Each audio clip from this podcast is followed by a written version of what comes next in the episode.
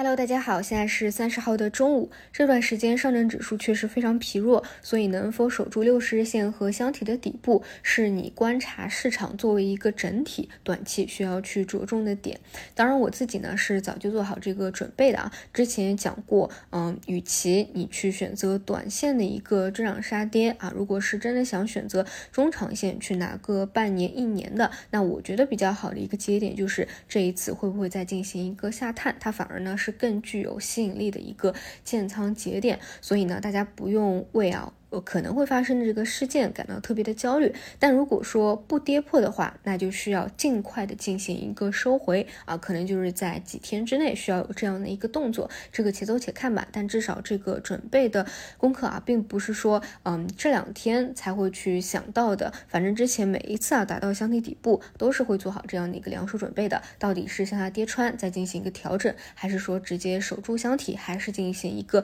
震荡啊？但总之到现在为止。不是说已经到牛市这个阶段了啊，最多只是说结构性，哎，有一些比较好的行情啊，仅此而已。所以这一块对对于啊这个配置型的选手来说，你还是要去注意一下的，然后调整好啊，到底是看中短线还是中长线的一个思路。那么再说回主线人工智能，从几天前我就开始说这一块的大思路呢，应该是有转变的。如果前段时间是重板块的话，那这段时间应该是重个股轻板块。那像今天啊，我们早晨聊了三六零发布会的一个内容，其实呢还是有一定的看点的。然后我就讲啊，今天就需要关注这一块儿啊，它是能够走强带动，比如说数据等分支，还是说啊没有走出这样的一个走势来。那么今天呢，其实高开呢也算是比较。超预期，但是呢，也是呈现出一个高开低走啊，并不意外。今天早晨讲的啊，比较有可能的这些大票啊，还是会转化为一个震荡的预期。也就是说，从原来的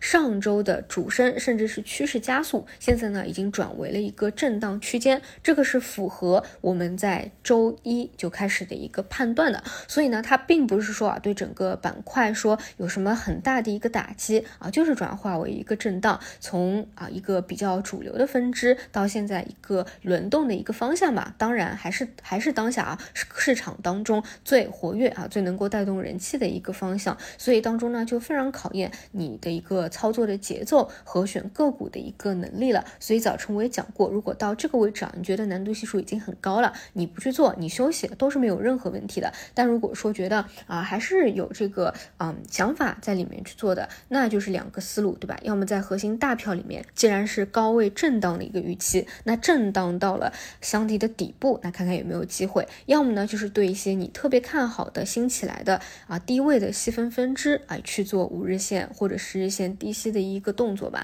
啊，整体难度系数肯定是会有加大的。这里啊，让我想起了以前啊记忆比较深的一句话啊，就说。我觉得啊，去总结卖点的人，你不卖飞的理由呢，未必是具有普遍性的。你无法穷尽每一笔卖出的正确性，因为影响股价的因素啊，实在是太多了。每一个走势都有它的偶然性。你总结的东西呢，很可能并不是普世的，在这个上面是正确，但是另外一个上面会失效，并不是说不求上进、不想优化，实在是走出卖卖点优化的每一步都是步履维艰，甚至是代。价高昂的啊，这个说的是什么？就是，嗯，大家可能多少都是会。啊，理解 AI，或者说特别看好它未来发展的一个趋势，但是在过去一波和二波的过程当中，其实你可能已经卖飞了无数次，或者说呢有一些额外的想法啊，因为现在呢对于个股的涨幅啊有一定的限制啊，可能你多少天不能涨过超百分之多少，所以导致资金呢在龙头方向也是会来回的切换，一段时间呢选择它作为一个上涨的龙头，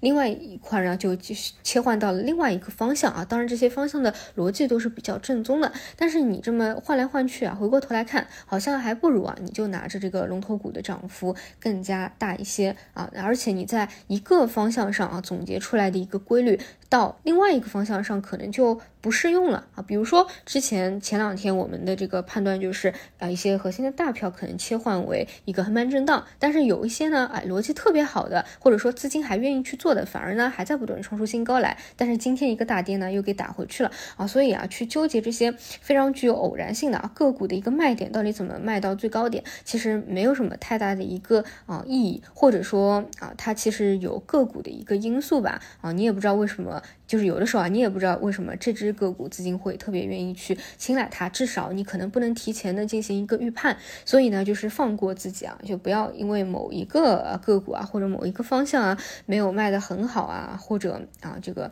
其他的啊想太多。又比如说，你手里本来就持有着那些龙头核心啊，并不是什么蹭概念的资金，也明显在维护啊，哪怕不是之前的一个主升上升，可能也是维持着高位震荡。那这种情况下，要不要兑现了一折一走了之，还是说兑现一部分留个底仓，这样更加安心一些？还是说完全格局不动啊，就拿着它，因为你看好未来 AI 还会有一个突破啊，再会再会往上的。然后呢，至于这个时间，我们每个人都不能确定啊，到底是啊半。半个月啊，还是更多个月啊，这些都有可能。那就得制定好计划，以后知行合一。所以刚才说的那三点呢，其实都没有错啊，都是合理的，就看你对于这一块的认知是怎么样了。好，那除此以外，其他呢，啊，就如果说啊，整个指数在回调区间，确实也很难啊出现普涨啊，可能还是普跌会比较多一些啊。这一点呢，就需要做好一个心态的调整。那如果介意短期有这样的回撤的话，那短期收复不回来，还是要做好一个防守的动作的。